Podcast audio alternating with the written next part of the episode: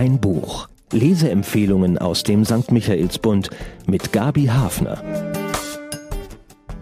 Mein Buch diese Woche ist eine Rückschau auf ein durchaus ungewöhnliches Leben, das schon 74 Jahre dauert. Der Protagonist ist genauso alt wie der Autor des Romans, der Brite Ian McEwan, geboren 1948 und er hätte vielleicht auch so berühmt werden können wie sein Schöpfer. Doch zwei entscheidende Ereignisse haben seine Lebenspläne durchkreuzt. Auslöser sind beide Male Frauen, die er liebt. Wie haben diese Erfahrungen ihn geformt oder auch deformiert und verändert? Dem spürt Ian McEwan in seinem neuen Roman Lektionen nach, vor dem zeitgeschichtlichen Hintergrund der letzten 70 Jahre und mit besonderen Bezügen zu Deutschland. Bemerkenswert. Wirklich aufregend wird der Rahmen dieses fiktiven Lebensberichts, weil McEwan bei den entscheidenden Ereignissen die Geschlechterrollen umgekehrt hat. Die prägenden Lektionen werden seinen Protagonisten nämlich von Frauen erteilt. Einmal geht es um sexuellen Missbrauch des 15-Jährigen durch seine Klavierlehrerin und später findet sich Roland in der Rolle des verlassenen Ehepartners, der mit einem sieben Monate alten Baby von einem Tag auf den anderen sitzen gelassen wird – weil seine Frau ihren Ambitionen als Schriftstellerin folgen will. In der Mehrzahl der Fälle sind in solchen Situationen ja Frauen die Opfer, nicht die Akteurinnen. Das macht Roland zu einem Mann mit außergewöhnlichen Erfahrungen. Nicht gerade ein Startvorteil fürs Vorankommen im Leben, eine Karriere oder einfach unglücklich werden zu können. Wie schwerwiegend sind die Verletzungen, die er davongetragen hat? Wird er trotzdem verwirklichen können, was in ihm steckt? Wie geht er um mit Wut und Hass auf die beiden Frauen, die ihm so übel mitgespielt haben? Wird er sie zur Rede stellen eines Tages? Fragen, auf die Roland eine Antwort für sich sucht. Aber keine Sorge, das Nachdenken über sich selbst ist bei Roland gut unterfüttert mit neuen Ereignissen in seinem Leben. Die Handlung. Wir lernen Roland als elfjährigen Internatsschüler kennen. Er bekommt Klavierunterricht. Es ist immer die gleiche Stelle, an der er sich verspielt. Die Spannung zwischen ihm und der Lehrerin ist schon Sekunden vorher greifbar. Dann wird sie handgreiflich und kneift ihn ins Bein. Ihre Hand befindet sich unter seinen Shorts. So beginnt diese Beziehung zu entgleisen. Vier Jahre später flieht der Pubertierende aus ihrem Haus und damit endet auch seine Schulkarriere unzeitig früh. Auf diese prägende Episode folgt im Roman gleich der nächste Paukenschlag. Real gut 20 Jahre später verschwindet Rolands Ehefrau Alissa und hinterlässt ihm und dem sieben Monate alten Sohn nur ein paar dürre Sätze auf einem Zettel. Draußen in den Straßen Londons bereitet sich gerade der radioaktive Fallout des Reaktorunfalls von Tschernobyl aus. Die Gegenwart bedeutet nun das Baby versorgen, den Alltag bewältigen. Diese Ebene des Jetzt wird immer wieder durchbrochen von Reflexionen und Berichten aus Rolands Vergangenheit. Wir erfahren mehr über die Familie seiner Frau, über Rolands Eltern, seine Kindheit auf diversen Militärstützpunkten, unter anderem in Libyen, denn sein Vater war Militär, ein schwieriger Mann. Besonders nahe kommt uns Roland als Internatsschüler, erst weggerissen aus den Armen seiner Mutter, dann auf merkwürdige Art angezogen von seiner Klavierlehrerin. Zur ersten sexuellen Begegnung zwischen ihnen kommt es auf dem Höhepunkt der Kuba-Krise.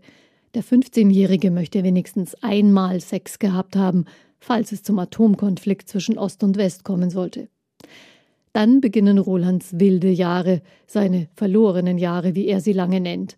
Nach dem Schulabbruch jobbt er und reist, sobald er kann, durch die Welt. Er ist Klavierlehrer, Fotograf, Tennislehrer und Barpianist, spielt in einer Band, liest viel. Und als er Alissa, seine spätere Frau, kennenlernt, hat er angefangen, Gedichte zu schreiben. Er ist begabt, was ihm Spaß macht, fällt ihm leicht. Und er spürt doch immer wieder seine Grenzen, das fehlende Studium, aber da ist auch der fehlende Glaube an sich, und es fehlt ihm der letzte Biss, sich für seine Ziele reinzuhängen. Mit Druck kann er nicht gut umgehen. Doch Roland ist ein hingebungsvoller Vater, wird ein wunderbarer Großvater sein.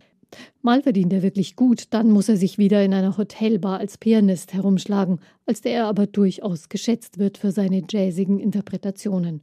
Klassische Musik wird er nie mehr im Leben spielen, obwohl ihm in seiner Jugend eine große Pianistenkarriere offen zu stehen schien. Da ist er wieder, der Schatten seiner Klavierlehrerin.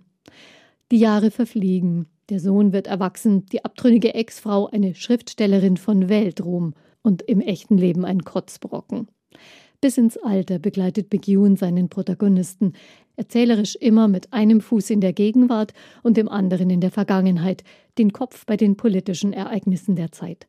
So gelingt es ihm, das Gewebe dieses Lebens spannend und interessant nachzubilden und zugleich ein Panorama der Zeit zu zeichnen, vom Ende des Zweiten Weltkriegs bis zum Mauerfall und dem Ende des Ost-West-Konflikts, dem vermeintlichen Ende, wie wir heute sehen. Wird Roland Frieden schließen können mit seinem Leben, so wie es eben gelaufen ist? Eindrucksvoll. Dass unsere Eltern uns prägen, bewusst oder sehr oft auch unbewusst, dass einschneidende Erlebnisse in der Jugend einen aus der Bahn werfen können, dessen sind wir uns heute alle bewusst. McEwan spürt mit Rolands Kindheit in der Nachkriegszeit, einer Epoche nach, in der solche psychologischen Einsichten noch keine Rolle spielten und der Begriff Missbrauch noch kaum auf Beziehungen angewendet wurde, undenkbar so etwas auszusprechen damals. Eine ferne Welt aus heutiger Sicht und doch nur eine oder zwei Generationen von uns entfernt. Der Autor. Ian McEwan ist 1948 in der Garnisonsstadt Aldershot geboren.